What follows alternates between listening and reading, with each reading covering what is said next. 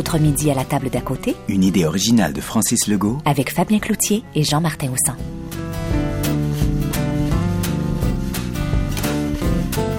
Hein? C'est Fabien Cloutier? Non, pas à ta gauche, à ta droite. Fabien Cloutier. C'est-tu l'auteur de théâtre qui veut devenir humoriste? Ouais, puis c'est lui qui joue le frère de Martin Matt dans Les Beaux Malaises. Il est aussi le chroniqueur grincheux de l'émission Paparagile. Penses-tu qu'il va faire le saut en politique? Pourquoi tu demandes ça? Ben parce qu'il mange avec Jean-Martin Hossan, le fondateur d'Option Nationale. Jean-Martin Hossan? Ouais, je peux pas croire qu'il a quitté la politique. C'est un des rares pour qui j'ai du respect. Jean-Martin Hossan, puis tu me l'as pas dit avant? Je me suis même pas mis de rouge à lèvres. À quel âge tu es devenu capoté, toi? À quel âge je suis devenu capoté? euh, je sais pas si je suis. Je me définirais pas comme capoté. Euh, je, je me rends compte que euh, euh, moi je viens d'un milieu ouvrier. Là. Mon père, euh, mon père travaillait dans une usine euh, en Beauce. Ça avait été un, un bûcheron dès l'âge de, de 12-13 ans. Mon, mon père n'a pas eu l'occasion d'a- d'aller à l'école beaucoup. Grosse famille. ces, grosses familles-là du Québec, là, de, de 15-18 enfants, je viens de ça, des, des deux côtés, moi. Je sais pas depuis quand je suis capoté, mais moi, dernièrement, je me, suis mis à repenser. Ma mère... Ma mère, à un moment donné, travaillait dans une usine euh, de couture à Sainte-Marie. Et euh, ma mère venait sur l'heure du dîner, tu sais. Et à un moment donné, elle arrive vers 10 heures le matin. Ce qui était, tu sais, parce que ça faisait quelques mois qu'elle travaillait là. Puis là, t'as qu'on fait pourquoi, tu sais, pourquoi ma mère arrive à 10 heures le matin? Et ce jour-là, elle a dit, je viens de lâcher. Elle venait d'arrêter et elle, avait, et elle, m'a- elle- elle a dit il y a quelqu'un qui vient de me parler d'une façon dont on ne me parle pas. Puis il n'y a pas de salaire pour se faire parler comme ça. Et je pense que ça m'a marqué. je pense que Ça t'a marqué contre un système qui marche pas, quoi? peut-être contre un système qui marche pas, mais aussi contre la valeur, la valeur de la dignité, la valeur du, du, respect de soi-même. C'est cette phrase-là, je pense, qui m'est restée en tête. Il n'y a pas, a pas de salaire pour qu'on me parle de cette façon-là. Je, je serai jamais, puis on s'entend là, on, parle d'une usine euh, de couture euh, dans le parc industriel à Sainte-Marie là. On parle pas de gros salaires, mais il n'y a pas de, il a pas de, de, de de valeur monétaire qui vont me faire passer par-dessus le respect de moi-même. Et ça, Puis elle fait quoi après? Écoute, elle est rentrée dans une autre, euh, une autre usine euh, qui travaillait le cuir. Et euh, elle était très bonne, ma mère était très efficace, mais elle aimait pas aller travailler là. Et finalement, ils ont fini par amener la machine chez nous. Dans le- ce qui fait qu'elle a vraiment... euh, ils ont dit, moi, je veux continuer à travailler, mais j'aime pas ça venir ici. Ça fait du bruit, telle chose, telle chose, telle chose. Mais on fait, ben, garde, si, si on amène la machine chez vous puis qu'on va tout porter chez vous, est-ce que ça marche? Puis elle fait oui. Bordel, elle a, elle a réussi à le faire à sa façon, comme c'était. Puis c'était à la maison. Fait que ça permettait le, le déjeuner pour tout le monde, manger en famille. Tout ça, elle a réussi à rendre ça dans, dans une espèce d'idéal, même si c'était un métier qui était, qui, à la base ne l'aurait pas permis dans le temps, mais euh, elle avait réussi à se mettre dans, dans une position où c'est elle qui mettait les conditions Excellent. de son Moi, travail. j'aimerais ça, travailler de la maison. euh. J'ai pas une job qui permet ça, là, mais travailler Non. de la maison, j'aimerais ça. J'adorerais ça. ouais. Mais es-tu capable de temps en temps de dire, OK, je reste chez nous, je peux régler tout ça de Ouais, chez quand il y a de la rédaction à faire, c'est toujours plus efficace tout seul, euh, dans une place tranquille qu'avec des collègues autour, là, pour, pour- pour des raisons évidentes. Mais euh, ouais, j'aimerais ça me réveiller chez nous, m'occuper des enfants, faire ma journée chez nous, aller chercher à l'école le soir. J'aimerais ça être euh, père au foyer, en fait. Ouais. j'aimerais bien ça. T'es parti de... de- Moi, je, moi, je t'ai vu arriver, là. euh, ton, ton nom est arrivé dans mon... on va dire, dans mon existence, là, avec... euh, quand, quand t'es... quand t'es parti du, du Parti québécois. Pour moi, c'est là que, politiquement, t'as commencé... euh, à exister. Je vais le dire comme ça, tu sais, euh, t'étais t'étais un député. Je vais oser dire un député ordinaire. Oui, ben oui. OK? Tu étais un député ordinaire, puis tout à coup, tu un député qui fait non, à partir de maintenant, ça marche plus pour ça marche plus pour moi. Qu'est-ce entre entre le bout, tu sais, qu'est-ce que je connais pas de, de Jean-Martin Hossan? Pourquoi t'es qu'est-ce qui t'a amené à la politique? Tu venais du coin de, de, Nicolette. Ouais. c'est ça? Je suis né à Sorel, mais on a bougé assez jeune à Nicolette. J'ai grandi là, mon primaire, mon secondaire. J'ai fait le cégep à Trois-Rivières, juste à côté. Donc, je suis vraiment un gars de Nicolette. Et en fait, euh, ce qui m'a amené à la politique, c'est, je pense, c'est le référendum de 80. J'avais 10 ans, c'était pas très, très vieux, donc je comprenais pas tout, tout, tout, évidemment. C'est à 11 ans que j'ai vraiment tout catché. Puis euh, je me souviens des, des, petites, des, petites chicanes dans le cours d'école, les parents du oui, les parents du non. Là, c'était assez clair. C'était vraiment en 80, c'était peut-être qu'en 95 aussi, mais j'étais plus vieux. Mais c'était assez tranché dans le cours d'école qui était pour le oui, qui était pour le non dans les maisons. Donc les enfants, par osmose, disaient ce que leurs parents disaient. Est-ce que tes parents disaient oui? Oui, oui. Je viens d'une famille nationaliste des deux côtés, moi. Il n'y a pas de doute. Mon grand-père, euh, mon grand-père Robillard, du côté de ma mère, avait participé à la fondation du PQ dans le coin et tout ça. Là. Donc, c'est des familles euh, assez, assez souverainistes. Puis, euh, depuis ce temps-là, j'ai continué à m'intéresser à ça. J'étais quand même assez curieux là-dessus. Puis, il y en a un qui m'épatait à l'époque, c'était Parizeau. Dans son complet trois pièces, qui avait l'air d'un aristocrate venu d'une autre planète. Puis euh, tout le monde adorait l'évêque, là, je, mm. je, je l'admire aussi, mais moi j'étais fasciné par M. Parizeau puis sa, sa, façon de dire les choses, euh, presque comme s'il lisait un livre, tellement c'était clair et précis à chaque fois.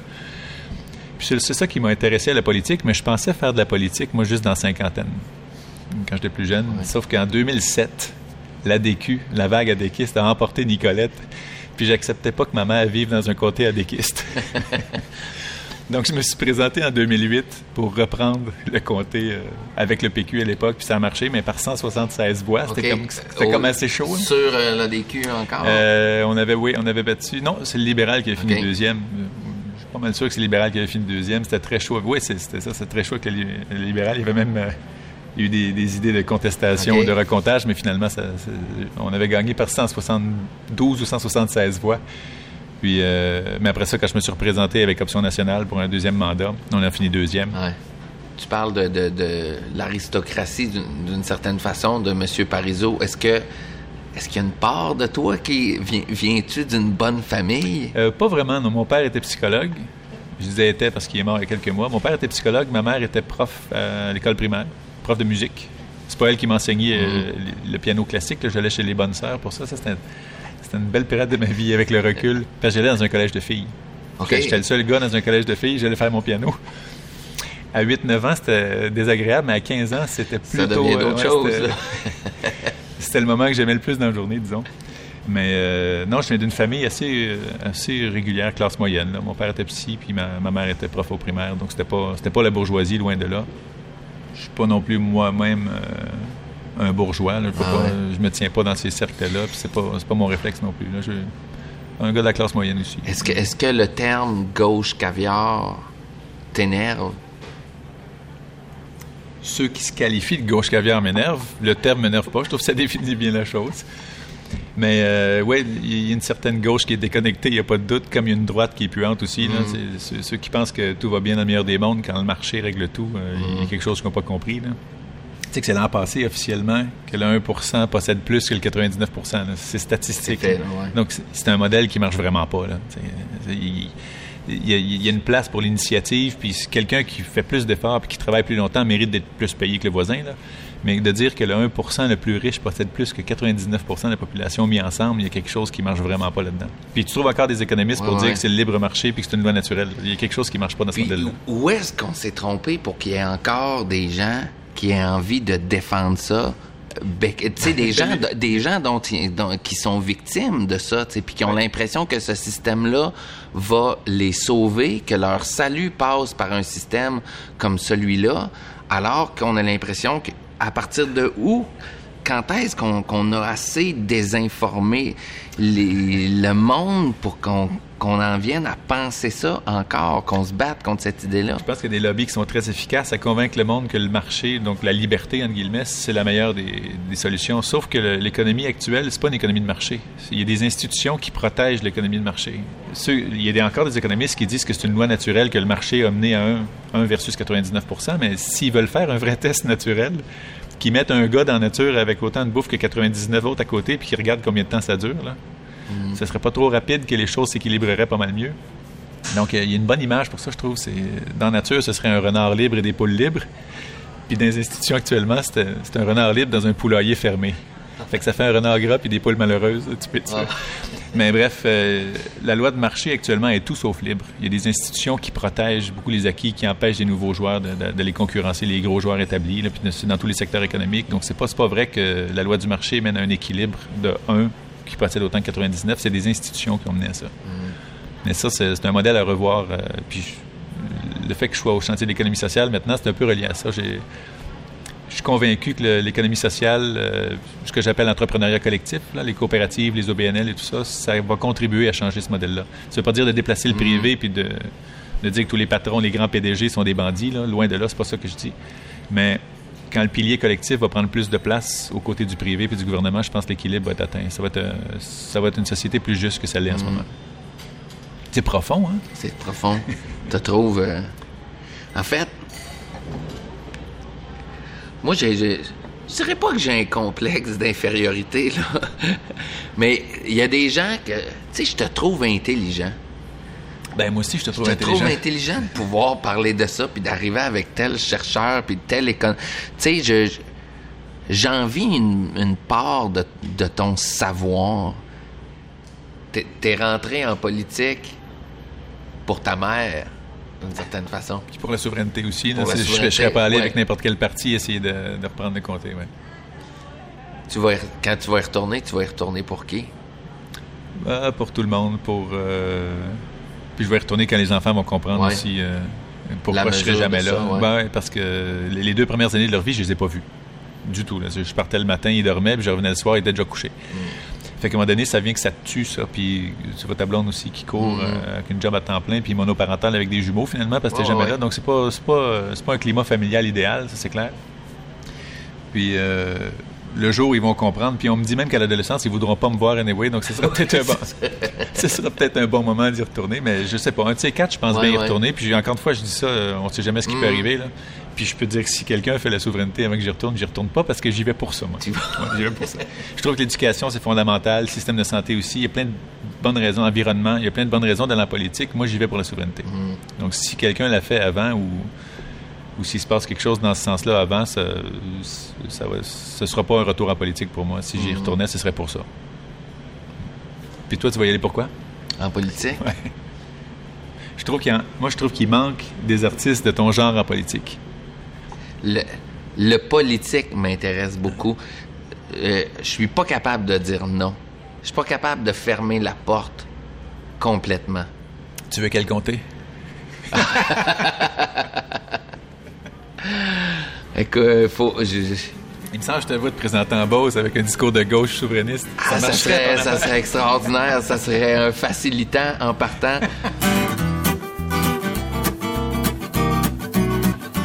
Après sa défaite aux élections de 2012, Jean-Martin Hossan y est parti pour Londres. Oui, c'est une bolle de l'économie. Il travaillait pour une grosse compagnie de la City. Pourquoi il est revenu à Montréal? Parce qu'il a été nommé directeur général du chantier de l'économie sociale du Québec. Un économiste de gauche, ça se peut? Ben oui. Puis Fabien Cloutier, lui, il est-tu souverainiste? Ben là. Ben là quoi? C'est comme de demander si les castors ont des dents l'espèce de modèle dominant qui, qui, dit que si on pense tous juste à notre nombril, l'équilibre collectif va, va, découler de ça. Ça, c'est un modèle économique qu'on enseigne encore à l'université. Les modèles d'équilibre qui disent que si on est tous très rationnels à maximiser notre puis c'est ce que j'ai. Moi, j'ai appris ça pendant 8-9 ans à l'université. C'est le seul modèle qu'on nous enseigne. Que si on pense tous chacun à notre nombril puis qu'on maximise notre bien-être, donc on, on, prend ce qui coûte une demi-scène de moins, même si ça vient de la Chine, que c'est là que le collectif va être à son, à son, optimal. Mais c'est clair que ça marche pas. Ça s'enseigne encore. Ça s'enseigne encore. Et euh, même, euh, il y a des grands organismes comme le FMI, la Banque mondiale, l'OCDE qui commencent à dire qu'il faudrait peut-être arrêter de se fier à, ce modèle-là. Puis il, commence à être temps qu'on dit qu'on entend d'autres choses. C'est des modèles qui mathématiquement sont bien beaux. C'est très élégant sur papier, puis la preuve est toute belle à la fin. Sauf que ça fait des hypothèses absolument déconnectées de la réalité. Mais il y a des économistes qui s'entêtent à attendre que la réalité se conforme à leur modèle. Ça, c'est un autre problème. Mais euh, non, les modèles. attendre d'être sûr que ça marche pas. Pourtant, j'ai l'impression qu'on a déjà assez de preuves. Ben, que, Je te parlais du 1 versus 99 tantôt, mais il y en a un autre chiffre qui fait peur. Les, 100, les 100 personnes les plus riches sur la planète valent l'équivalent de plus que 3 milliards de personnes de l'autre côté.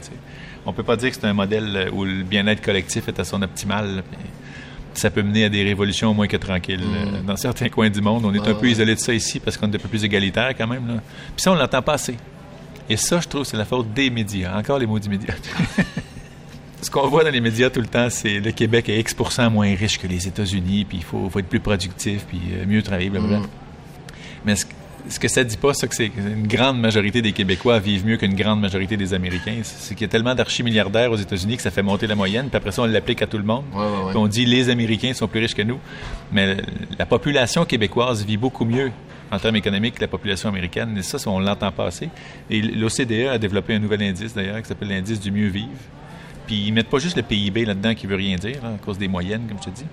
Ils mettent l'accès à l'éducation, aux soins de santé, euh, taux de criminalité. Puis quand tu combines tout ça ensemble et que tu fais un nouvel indice plus intelligent, le Québec est au top mondial avec le Danemark.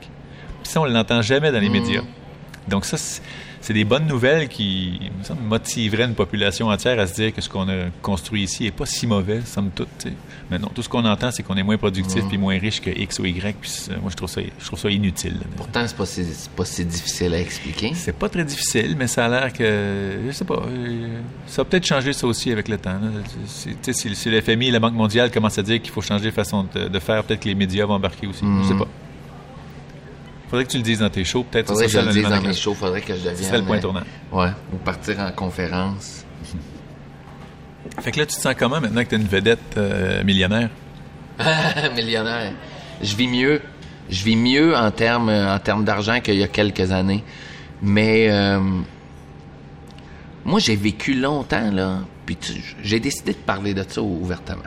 J'ai vécu longtemps avec un revenu. fa- Puis longtemps, là, je parle. J'ai fini le conservatoire en 2001. tu sais. On m'a parlé d'argent. Et euh, pendant une vraie dizaine d'années, là, j'ai fait un revenu familial entre euh, 20 et 40 000 dollars à deux. Familial, OK. Familial. Artiste, travailleur autonome. euh, moi, j'étais sur le marché du travail. Ma copine était encore étudiante. Mais après, tu sais, on a fait des enfants euh, assez vite. Je me suis installé dans un, dans un quartier de Québec. Je me suis installé dans, dans Mézeray. Et à ce moment-là, on s'installait pas dans Mézeray parce que c'était donc le nouvel endroit où aller vivre. Je me suis installé là parce que c'était la seule place où est-ce que je pouvais acheter. J'ai acheté malgré tout assez jeune parce que je- on- à un moment donné, j'ai fait non, je veux pas donner 7 800 1000 pièces par mois à quelqu'un d'autre. À un moment donné, je veux que ça me reste, surtout avec le genre de job que je fais. Fait que ça faisait pas trois ans que j'avais fini l'école euh, avec mon petit REER de l'Union où est-ce que je devais avoir à peu près 5000 pièces. Euh, j'ai réussi à acheter un petit duplex à revenu. Personne voulait me prêter de l'argent. Euh, ça fait pas trois ans que je suis sorti de l'école. Je suis acteur, travailleur autonome. Écoute, je pense que j'ai acheté une maison à 9,4 de taux d'intérêt dans ce temps-là. Tout le monde se sauvait d'un gars comme moi.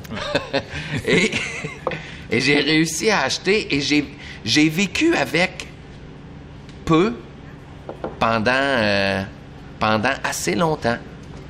Ce qui fait que j'ai vécu avec peu pendant tellement longtemps que euh, tout à coup l'année où est-ce que tu fais 60 000 pièces, tu te sens riche. On se ressemble euh, à, plusieurs égards là-dessus. Moi, en fait, mon, mon rapport à l'argent, il n'est pas, euh, il est pas ce que les gens pensent qu'il est. Parce que j'ai travaillé en finance à peu près toute ma carrière, puis les gens pensent que je suis un, grand spéculateur sur les marchés et que j'ai 500 millions en banque. Là. Mais euh, faut dire, si j'avais fait ce choix-là quand j'étais jeune, de juste m'enrichir puis d'empiler les millions, j'ai eu des occasions où je serais- comment? je, ben ouais, puis je serais déjà retraité, puis j'en aurais des millions, mais j'ai fait des choix vraiment différents. Parfois, je savais que il y a un IPO ou des, des- des événements qui s'en venaient, puis je partais quand même de la job pour aller faire autre chose qui m'intéressait plus. Donc, j'en ai laissé pas mal en, en faisant des choix euh, personnels. Puis quand j'en avais beaucoup, j'en faisais beaucoup. euh, j'en faisais beaucoup bénéficier mon entourage, mes amis, ma famille, tout ça. Donc, euh, pour moi, l'argent, ça doit être utile maintenant. Donc, quand je voyais des gens qui en avaient besoin, quand moi j'en avais, mon réflexe, c'était d'en faire bénéficier ces gens-là plutôt que d'accumuler pour rien. Ceci dit, je vais avoir une retraite correcte, puis Ouais, ouais. je suis pas inquiet, là. Mais disons que ça n'a jamais été mon objectif de maximiser mon compte en banque. Puis, euh, je dirais que je suis peut-être moins riche que certaines personnes le pensent, mais je suis quand même plus riche que d'autres le souhaitent. fait que euh, j'aime bien ma liberté aussi. Parce que, faut le dire, ce qui, ce qui, ce qui contribue à cette image-là, c'est que t'as du beau linge. tu l'aimes, ma cravate? non, mais je parlais d'aristocratie tantôt parce que t'es bien mis en général. là. C'est vrai. J'étais sûr aujourd'hui. Tu sais, je partais avec mon T-shirt, ma casquette. J'ai eu ça gratuit cette semaine en allant m'acheter euh, des, des bottes euh, pour euh, faire de la chainsaw puis des une- culottes de de sécurité. ça, non? C'est- ouais, c'est une marque de, de, de chainsaw puis de, de, de débroussailleuse, ça. Puis je me disais, c'est sûr, c'est sûr que je vais arriver là, puis Jean-Martin va être bien mis, chic, tout ça. Mais, j'ai- failli venir avec mon béret Goldman Sachs, mais j'ai laissé chez. Non, mais euh, non, je sais pas, c'est un réflexe, je pense. euh, dans les jobs que j'avais avant, il fallait porter veston-cravate, puis j'ai gardé ce réflexe-là. Mais sinon, la fin de semaine, euh, Monsieur Parizeau portait une cravate la fin de semaine. même la fin de semaine? Ah oui, t'arrivais euh, n'importe quand chez lui, il était habillé en, en cravate, c'était assez... Je trouvais ça très beau, moi, je trouvais ça mignon, en fait. Ah, ouais. Il était attachant, ce monsieur-là. Tu dis, t'arrivais n'importe quand chez eux, ça veut dire, t'as pu arriver n'importe quand Non, non, quand même, je m'annonçais quand même, là. Je, je l'ai rarement réveillé le matin, non, je m'annonçais quand même. Je, je considère que j'ai été euh, extrêmement chanceux de pouvoir le côtoyer euh, d'assez proche euh, vers les dernières années, là. Parce qu'on s'est connus en 2008, en fait, euh, personnellement. là. Moi, je le connaissais depuis que j'avais 10 ans. Ouais, ouais. Mais on s'est rapprochés après que j'ai été élu député parce que je pense qu'il trouvait qu'on avait un parcours un peu similaire, puis mon discours était assez clair comme le sien aussi. Donc, euh, c'était pas- un hasard non plus, il m'avait inspiré pas mal. Donc, euh, c'était assez normal qu'il retrouve dans mes propos ce que lui pensait. Quand t'arrives dans, en politique, puis à côtoyer les gens qui t'ont inspiré d'une certaine façon, là, c'est au-delà de, je dirais pas le vedettariat, mais il y a- quand même quelque chose où est-ce que tu fais, hein, on dirait que je suis en train de mettre le pied dans... Ben, t'as l'impression de retrouver la source. Parce que je trouve que c'est lui que, dans l'histoire du Québec, euh, peut-être que René Lévesque est vu comme un grand fondateur, et puis c'est vrai, mais je pense que c'est lui qui a eu euh, le discours souverainiste le plus clair et le plus précis, qui expliquait le mieux pourquoi il fallait être souverain. Je trouve que c'est lui. Donc j'avais l'impression d'être vraiment à la source. D'autant plus que malgré son image un peu aristocrate ou bourgeoise, c'est un homme vraiment affectueux et très il dégageait le fait que c'était une bonne personne. C'était peut-être pas visible à la période de questions à l'Assemblée nationale dans les années 80. là. Mais c'était vraiment une, c'était une, très- une personne très sensible et très bonne. C'est un peu comme si toi, tu pouvais rencontrer Popek, j'imagine. Popek ou euh, Roland McDan. Quelque chose comme ça. Là. Oh, je le trouve tellement sexy, Jean-Martin au sang. Avec ses cheveux silver, sa chemise en Vichy rouge, puis ses lunettes d'intellectuel.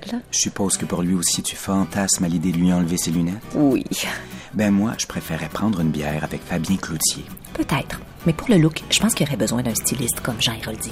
Moi, l'artiste qui souffre, là, euh, tu sais, je, je crois pas à ça. Là. Je suis pas un, un grand tourmenté. T'as pas besoin d'être Euh, malheureux pour J'ai pas besoin d'être malheureux, puis euh, je, je crois pas au malheur dans le travail, puis rien de ça. Là. Euh, sauf que moi, dans l'écriture, je, je- je me suis rendu compte que plusieurs des choses que je suis allé chercher viennent de, de, de trucs qui m'ont blessé ou, ou marqué. Puis dans, dans ma pièce Billy, c'est peut-être c'est peut-être là où est-ce que je suis allé le plus proche de quelque chose qui m'était vraiment arrivé à moi. Euh, je reviens sur l'anecdote, là. Euh, mes enfants sont dans un, CPE à Québec. Euh, tout va bien. Et un matin, je vais porter mes enfants. Puis il y a du monde qui arrive en même temps que moi, mais le couple est là. Et là, là, c'est bourré de préjugés, OK, ce que je vais dire. Mais c'est du monde un peu plus gros. Euh, le linge est un peu sale. Le gros bidon de Tim Horton dans main. Euh, le petit gars, ça fait quelques mois qu'il est dans le groupe de mon fils. Puis, tu sais, des fois, je fais un, on dirait que euh, j'entends, que son, son élocution est pas bonne, mais il, me touche, le petit gars, je le surveille, tu sais, je regarde le monde, tu sais. Mais là, ce soir-là, c'est ce matin-là, il y a les parents. Le petit gars, il, il a le tour de la bouche sale. Et là, on arrive dans le local euh, pour les enfants. La collation est passée. La collation, c'était des pommes. Et euh, ce qui fait que il y a un pot de pelure de pommes. Tu sais, qui. C'est comme les restes de la collation. Le petit gars rentre, puis rapidement, il s'en va aux pommes, puis il commence à manger des pleurs. Et là, là, je pars, là, moi. Là, ta couche fait. Chris, il a pas déjeuné. Ils nourrissent pas. Eux autres sont arrêtés au Tim Hortons, s'acheter un gros café, puis des beignes, puis pendant ce temps-là, le petit... Et là, là, je rentre dans l'auto, là, puis je t'en maudis après eux autres, là, tu sais. Et là, là, toute la... je, je les juge, là.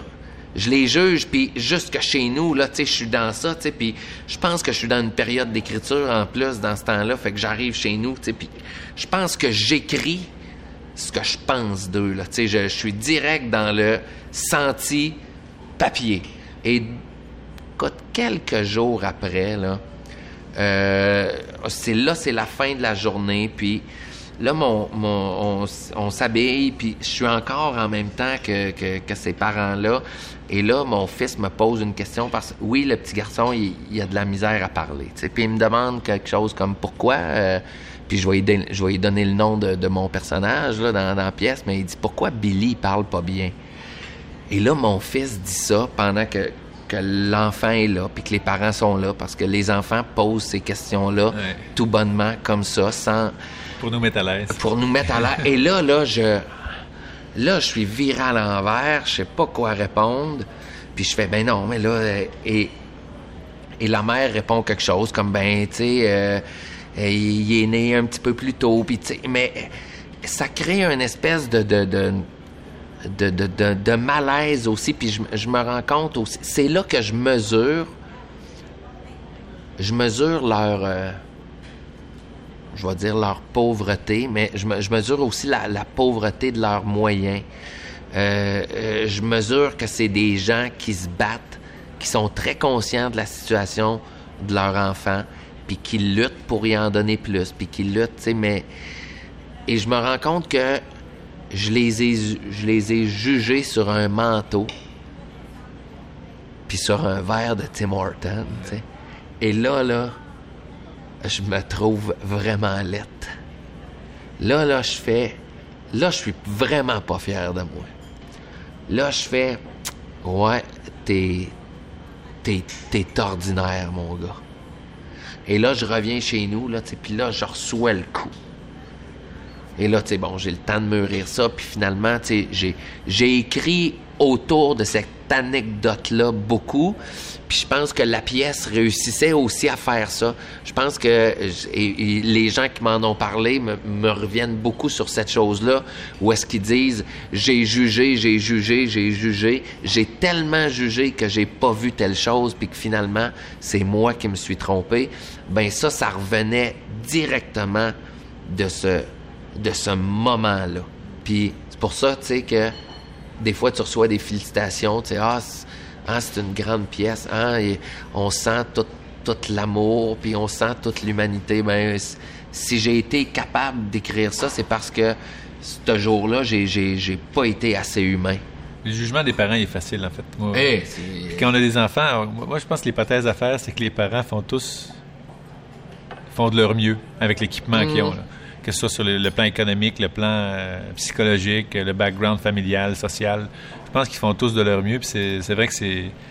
Le réflexe, c'est souvent là de regarder juste avec l'apparence puis dire, euh, bon, X, Y, Z. Mais euh, moi, je- depuis que j'ai des enfants, surtout, là, je suis, je suis devenu un émotif fini. là. Mais je pense que tous les parents ressentent ça envers leurs enfants, mais n'ont pas tous le même bagage pour Ah s'occuper ouais. de leurs enfants. Moi, je me suis bien impliqué avec le Club des petits déjeuners. Il y a une dizaine d'années, quand j'étais encore en finance ici à Montréal, on avait lancé un événement, euh, un talent show, en fait. C'est des gens de la finance qui allaient jouer de la musique, puis on vendait les billets super chers pour que leurs collègues viennent rire d'eux autres, ça, ça. Mais ça, a été un succès. Écoute, en, six ans, on a ramassé un million pour le club. C'était vraiment un succès phénoménal. Mais j'avais visité des écoles qui bénéficiaient du club des petits déjeuners à l'é- à l'époque. Puis c'était fou ce qu'on voyait là, des, petits jeunes qui demandaient ce qu'ils allaient faire cet été parce qu'il n'y avait pas d'école, comment ils allaient déjeuner. C'était à peu près le seul repas de leur journée. là. Ou un autre qui arrivait avec sa boîte à lunch, puis quand il rentrait en classe, on regardait ce qu'il y avait dans la boîte à lunch, c'était un Coke puis un Joe Louis. Parce que lui, il partait le matin de chez eux, il était tout seul, ses parents étaient même pas là. C'est lui qui faisait son propre lunch, donc il allait avec le Coke puis le Joe Louis.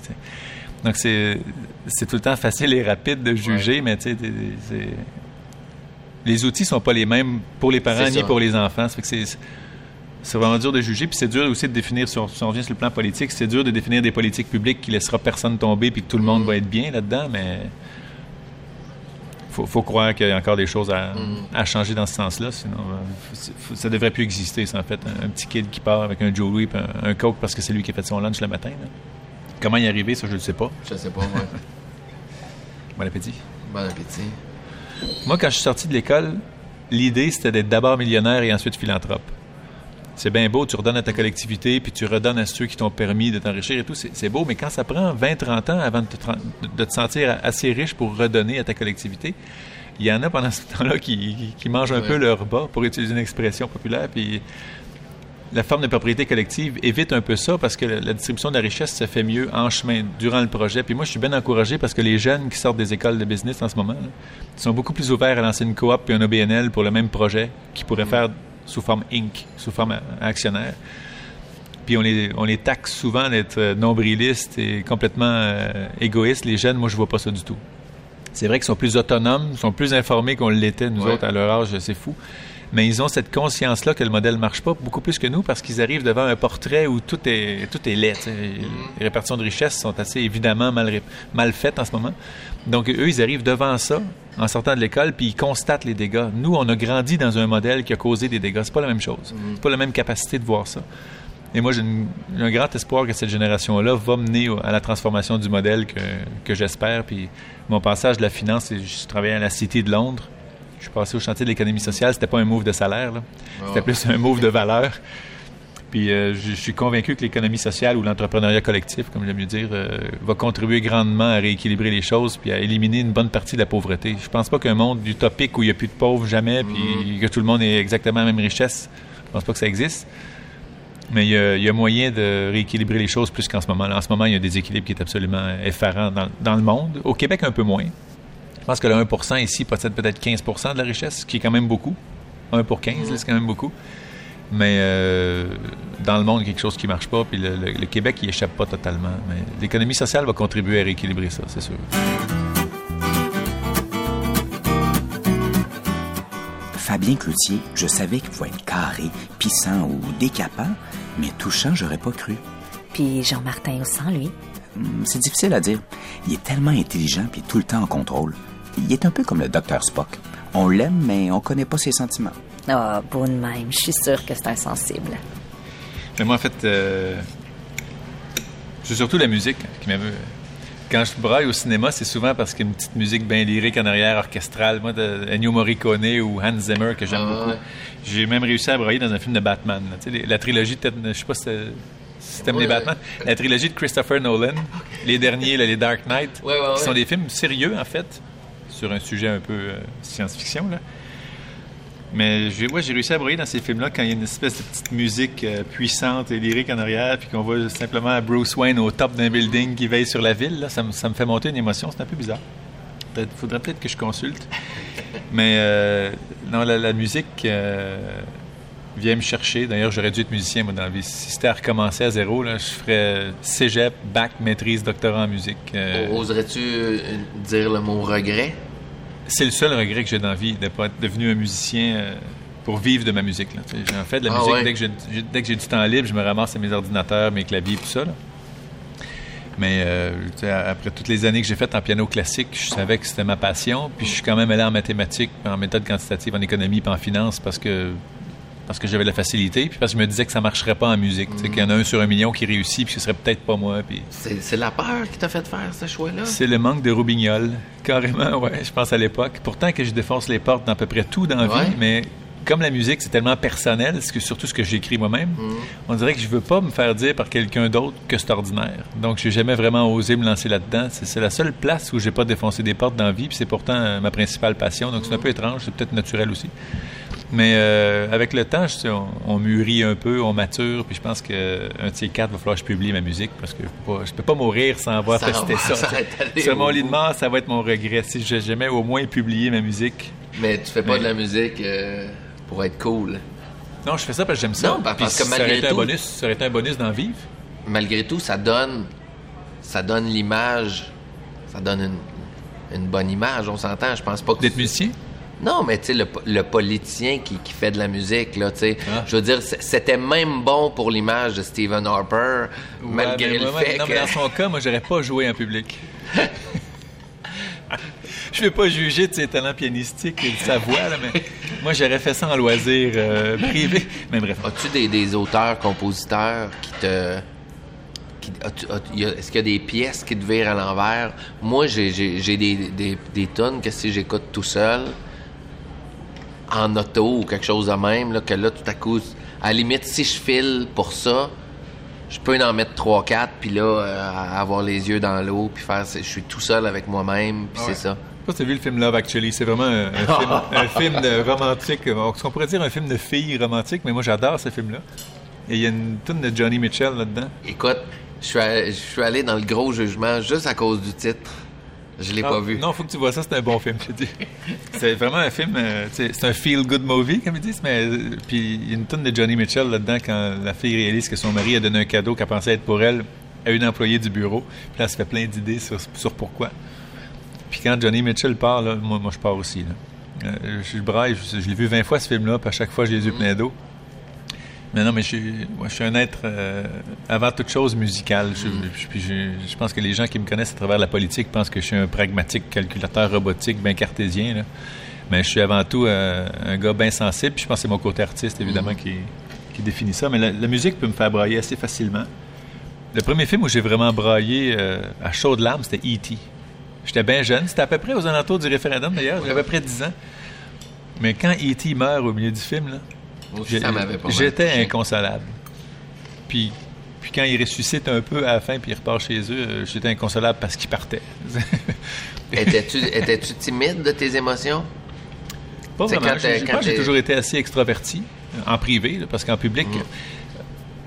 j'ai compris assez vite pourquoi les gens avaient une image robotique de moi. C'est parce que c'est en politique que j'ai été d'abord connu. Et quand il y a un scrum à l'Assemblée nationale, quand tu as 12 journalistes autour avec, trois caméras, puis des spots, puis des micros en dessous, tu, tu fais vraiment attention à ce que tu dis, puis tu deviens super cérébral et concentré. Premièrement, pour avoir la syntaxe correcte, puis pas dire, euh, pas dire quelque chose avec une tournure de phrase qui se tient pas, mais aussi pour dire vraiment ce que tu penses en faisant attention de pas froisser le ou la chef puis le collègue qui vient.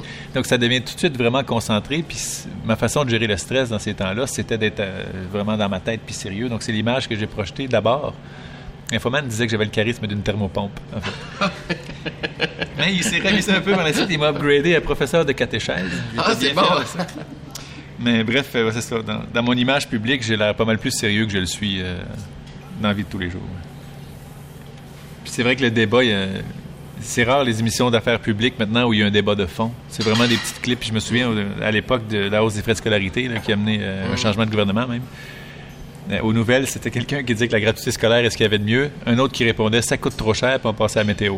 C'était ça le débat. là. Il y avait, ça n'allait jamais dans le fond des, des idées. Pourquoi l'autre pense que ça coûte trop cher, puis pourquoi l'autre pense que ça rapporte? Ça, ces débats-là, ils se faisaient dans des colloques puis dans des discussions un peu plus fermées. Mais les gens, le- la masse de la population qui écoutait le téléjournal le soir ou, ou le TVA, là, ils n'entendaient pas les arguments de fond pour ça. Puis ça, ça enrichit pas bien la, la réflexion, euh, la réflexion publique, disons, quand ces débats-là sont, sont disparus. Je reviens à ce que je disais tantôt. Je pense que les médias ont un grand rôle à jouer dans l'évolution d'une société, outre que la course au scoop et le clip le plus percutant. là. Puis c'est pas normal que ce que les gens connaissent le plus de l'Assemblée nationale, c'est la période de questions. C'est à peu près ce que moins intéressant, en Ah fait, ouais? parce que c'est ex- extrêmement partisan, puis on essaie tout le temps de coincer un ministre, ou un ministre va essayer de faire le fin finot pour, pour faire mal paraître le, le porte-parole de l'opposition. C'est la partie la moins constructive de la politique, puis c'est ce que les gens voient le plus aux nouvelles. Qu'est-ce qu'on devrait voir plus? Le- les débats sur les projets de loi. La plupart des projets de loi passent à l'unanimité à l'Assemblée nationale parce que tous les partis s'entendent que c'est ce qu'il y a de mieux pour la société, puis ça, on le voit pas, puis on le sait pas. Oui, il y a des discussions, puis des fois, ça peut être euh, un peu animé, mais en bout de ligne, euh, il y a des- beaucoup de projets de loi qui sont adoptés à l'unanimité, puis on n'en a jamais parlé, mais dans l'étude article par article d'un projet de loi, là, quand il y a des spécialistes aussi qui viennent avec des mémoires pour expliquer pourquoi telle mesure favoriserait peut-être tel quartier, mais nuirait à trois autres quartiers autour, c'est super intéressant, puis c'est des pros qui ont donné euh, une carrière à étudier Ouais, la chose. Donc, tout ça, ça se passe euh, dans la même enceinte de l'Assemblée nationale, dans, l'hôtel du Parlement, puis on n'en entend pas parler des nouvelles. On parle trop de politiciens puis pas assez de politique. C'est une très bonne façon de le résumer. La première fois que j'ai été dans le spotlight en politique, après avoir été élu, c'est quand je m'étais engueulé avec Nathalie Normando à l'Assemblée nationale. Mon collègue, je me souviens, c'est mon collègue Stéphane Bergeron qui était en train de poser une question. Puis elle arrêtait pas de parler par-dessus, puis j'avais dit de le laisser parler, puis elle m'avait, insulté, puis j'y avais dit, puis je- j'aurais jamais dit ça, mais j'avais dit ferme ta gueule. Et ça, c'est la première fois où je- où j'étais populaire dans mon comté, parce que dans les journaux, évidemment, le petit député du coin, j'étais devenu... une- Il y en a qui m'avaient écrit pour dire bravo, d'autres qui m'avaient écrit pour dire... euh, ouais. L'instruction, c'est pas l'éducation, puis tu sais... euh, ouais, ouais. mais tu sais, c'est ça qui, la première fois, m'avait mis dans les nouvelles. Dans, les nouvelles. Ça avait pas vraiment. Puis même, j'avais eu droit à une caricature de Chapelot. euh. Donc, c'est, c'est insensé, en fait, que les médias se concentrent sur ces éléments-là pour euh, parler de ce qui se passe en politique, mais c'est vrai que ça vend plus de copies que dans le contexte actuel. J'espère qu'un jour, c'est les bonnes nouvelles ou les, les choses constructives qui vont vendre plus de copies, mais là, je pense que les médias trouvent leur intérêt économique à parler plus de ce qui va mal ou de ce qui est une fraude ou une malversation ou un député malhonnête, ce qui entache les 124 autres. L'époque où j'étais là, euh, ça commençait pas mal les, les nouvelles sur la corruption puis toutes ces choses-là. là. Puis euh, quand il y en avait un qui se faisait pogner puis qui devait quitter son siège parce qu'il s'était vraiment fait pogner, les 124 autres avaient l'air aussi pourris que lui là, dans l'Assemblée. Donc ça, c'est c'est fort malheureux, disons. J'ai l'impression que Jean-Martin Haussan et Fabien Cloutier, ils pensent pas mal pareil, mais que leurs deliveries sont aux antipodes. En tout cas, moi, un parti politique avec ces deux gars-là, ça m'inspirerait. Ça peut coûter pour un artiste comme un politicien, ça peut coûter cher de suivre ses convictions, par exemple. Euh, tu sais, quand, quand- quand je suis parti vivre en Europe en 2013 à Londres, là, je voulais pas partir. Mais les portes ici étaient toutes fermées parce que j'étais encore trop fraîchement étampé, Ouais, le ouais. souverainiste euh, fervent puis très clair. Puis sans dire que les gens en finance sont tous fédéralistes, il y a quand même un système économique qui aime bien la, la certitude et la stabilité de ce qui est établi et qui ne voit pas d'un bon oeil quelqu'un qui, qui veut absolument changer tout ça. Donc les, les convictions peuvent quand même euh, parfois coûter un peu cher. Puis je pense que c'est une chance d'avoir les moyens de garder ses convictions. Parce qu'il y en a des fois, ça devient alimentaire, doivent euh, Ouais, ouais, ouais. laisser de côté ou même cacher des convictions pour, euh, pour subsister. Ça, c'est un peu plus malheureux. Depuis quelques années, j'ai été appelé plus qu'une fois pour des, des, des soirées de lancement de, de tel parti ou euh, la campagne de tel autre ou veux-tu appuyer la candidature de tel. là. J'imagine. Et euh, fou, ça me ça me tiraille énormément. C'est- ce serait euh, reçu comme assez nouveau, disons, que tu arrives avec les mêmes, les mêmes attitudes puis le même message un peu rentre-dedans en politique. Je te verrais. Je, trouverais ça intéressant, mais ce serait bizarre que tu poses une question à l'Assemblée nationale avec le même ton que tu utilises sur scène dans ton show actuel. C'est sûr. Donc, euh, te verrais-tu passer, euh, pas- ben, peut-être pas passer des messages, mais faire ça de, de façon un peu plus euh, standard, je dirais? Euh, oui, je pourrais. Je- à la limite, c'est ce qu'on c'est ce que je suis en train de faire là là. Je veux dire, je suis Non, je te trouve agressif. À la limite, c'est c'est presque plus. C'est plus. Je pense que je suis quelqu'un d'a- d'a- d'assez doux, là, puis d'assez posé. Puis, euh, euh, oui, je suis sanguin. Oui, je, je les nerfs. Je peux pogner les, les nerfs vite. Puis, quand ça fait pas mon affaire, je peux le dire, puis ça peut être assez sec. Je suis comme ça. Mais. Je, je, je- sais pas, moi, je, trouve, dans, dans l'art, tu sais, il y a quelque chose qui. c'est En gros, c'est soit tu confortes ou tu confrontes. Moi, je suis du côté de la, confrontation. On s'entend, je fais, là, je, je fais un show d'humour, là. Euh, le monde peut pas venir puis avoir l'impression que je lui fais sa tête pendant une heure et demie de temps, là. Faut, malgré tout qu'ils qu'ils s'amusent. Ils viennent avant tout pour ça. Mais ma méthode, moi, c'est de c'est de bouger le monde. Peut-être parce que les gens qui m'ont influencé beaucoup m'ont m'ont shaké un peu.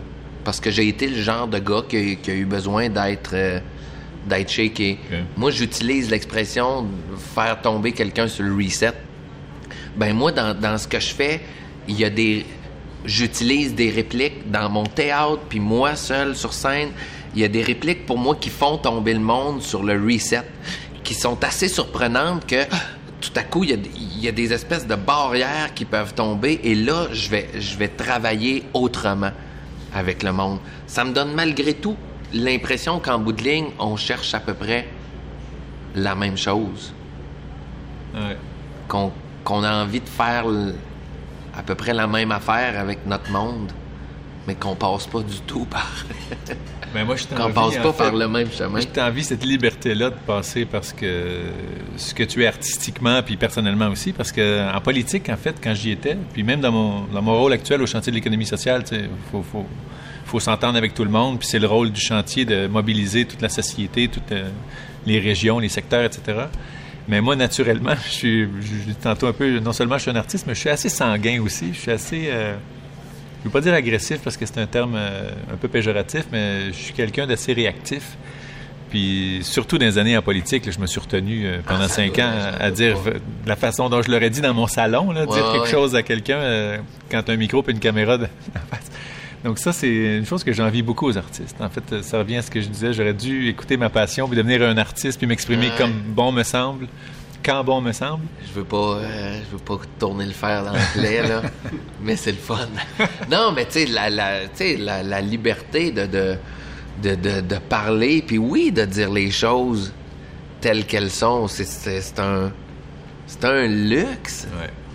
Tu sais, ma pensée, là... Euh, dans, mon show, euh, cette histoire-là où est-ce que je reviens sur la décoration puis l'idée de de, faire une comparaison avec le vote là-dessus, c'est que moi, il y a plein de trucs que je vois à la télé qui me... que je trouve... qui me touchent autant qu'elles me remettent en question puis qui me, font me questionner, tu sais. Euh, que ce soit quelqu'un, là, tu sais, qui qui est pas bien dans sa peau là parce que euh, ça fait dix ans que, que c'est sur, c'est surtout des femmes faut le dire, là, tu sais. Mais ça fait dix ans qu'elle n'a pas changé de lunettes. Elle n'est pas bien avec telle affaire dans son visage. Euh, son dentier, il est, magané. Et puis que là, il y a quelqu'un qui va un peu refaire cette personne-là, tu sais. Autant, moi, là, tu sais, mettons, je regarde ça, puis je fais... La dame, elle est émue. Ça y fait du bien tant mieux. Il y a une part de moi qui fait ça. Puis il y a même une part de moi qui est, qui est touchée par ça. En même temps, j'ai envie de me dire, mais quel niveau c'est, je, vais, utiliser une phrase assez, euh, assez grosse là, pour dire ça, là, mais quel niveau de malheur, dans quel niveau de malheur que tu es rendu pour avoir besoin de rendre public ce qui te ce qui te magane le plus? Quelqu'un qui va se faire refaire qui va se faire refaire la face là. En direct. Ouais, en direct là, tu sais, puis qui dit j'ai honte, puis je suis pas capable de sourire, puis je suis pas bien quand je vais à telle place. Euh, tu t'en vas le dire à la télé. Je veux dire, moi, avant, avant aujourd'hui, là, je t'ai jamais vu. Je ne sais pas comment t'es pas bien avec ton dentier. Je ne sais pas comment t'es pas bien avec tes poêles, avec ton pinch. Puis je le sais pas. Je, t'ai jamais vu. Là, là, tu viens dire ça devant nous. Je te vois chez le dentiste. Je te vois te regarder pour la première fois avec un miroir, avec des nouvelles dents. Je vois tout ça. ça me trouble autant que je suis touché de voir quelqu'un enfin s'en sortir. Je suis entre les deux de ça. c'est la même affaire avec les maisons, c'est la même affaire avec tout ça. Il y en a, tu sais, c'est je, le dis là, c'est trop facile de dire que je suis un anti, euh, un anti décor ta vie ou un anti euh, de rénovation ou un anti émission de gens qui, s'occupent des, faces du monde là. Je suis pas anti ça. Je suis troublé par ce phénomène social là. Et mon trouble, là, là je suis en train d'exprimer mon trouble. Mais sur scène, là, c'est pas ça. Sur scène, c'est pas ma méthode. Sur scène, là, je, je, je, cogne. Je cogne sur des affaires, là, puis c'est comme si j'espère que le public repart chez eux, puis qu'ils se débrouillent avec ça. Débrouille-toi avec ce que je viens de brasser. Je, mets un peu... J'aime peut-être ça mettre la barbe. tu sais, t'es à l'Assemblée nationale où t'es. Euh, tu sais, t'as, avoué ta gueule tantôt, là. Mais j'imagine qu'à un moment donné, là, ce, qui veut sortir, c'est ça. C'est plus que ça. Qu'est-ce qui t'a. Euh, est-ce qu'il y a une chose particulièrement que tu t'es dit, ah, dans le temps, j'ai pas osé le dire de cette façon-là, puis aujourd'hui, je, je le dirais comme ça? Ouais, c'est peut-être pas dans la façon, mais euh, une chose que j'ai remarqué en politique, c'est que quand tu es trop extrême, les indécis sont pas du tout séduits par ça, hmm. d'un bord ou de l'autre. Donc, à la fois, les, les gens qui ridiculisent la souveraineté ou ceux qui crient euh, on veut un pays avec une ceinture fléchée, puis une pipe, puis le, le, costume du patriote, les deux sont aussi inefficaces pour convaincre les gens qui ne se sont pas encore vraiment posé la question ou qui n'ont pas vraiment réfléchi. Et je pense que des arguments posés et un peu plus pragmatiques, c'est pas mal plus efficace que d'être vu comme un, extrême, puis un convaincu, puis un exubérant de la cause. Puis ça, ça dans mon expérience, en fait, c'est assez prouvé.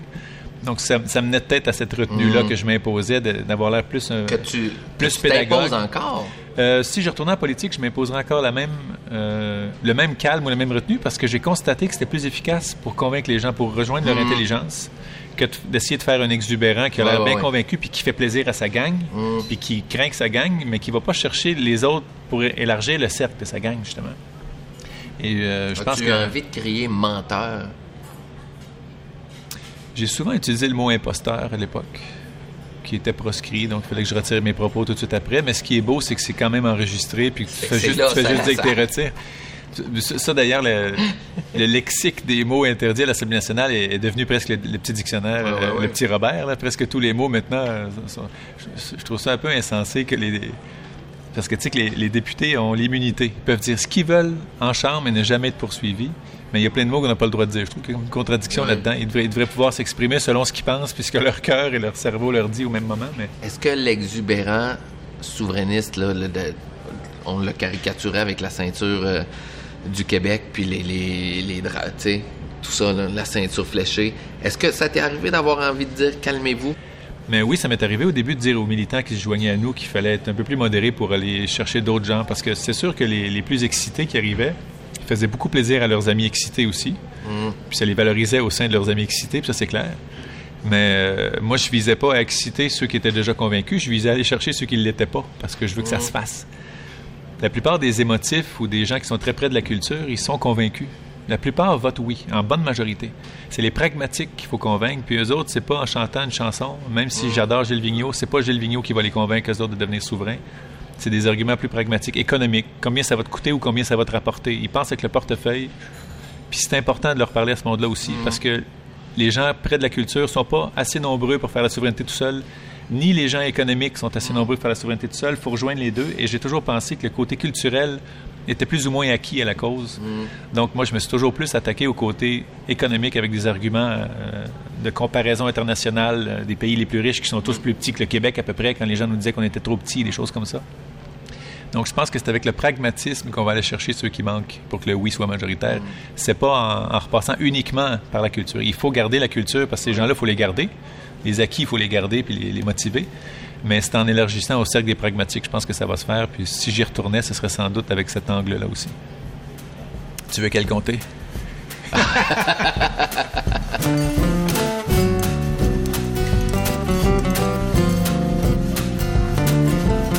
C'était l'autre midi à la table d'à côté avec Jean-Martin Hossan et Fabien Cloutier. À la recherche, Olivia Lévy. À la technique, Sylvain Brunet. À la narration, Éric Paulus. Et Catherine Prolemé. Un merci particulier à John et Valérie du restaurant Le Candide. Cette émission est signée Francis Legault.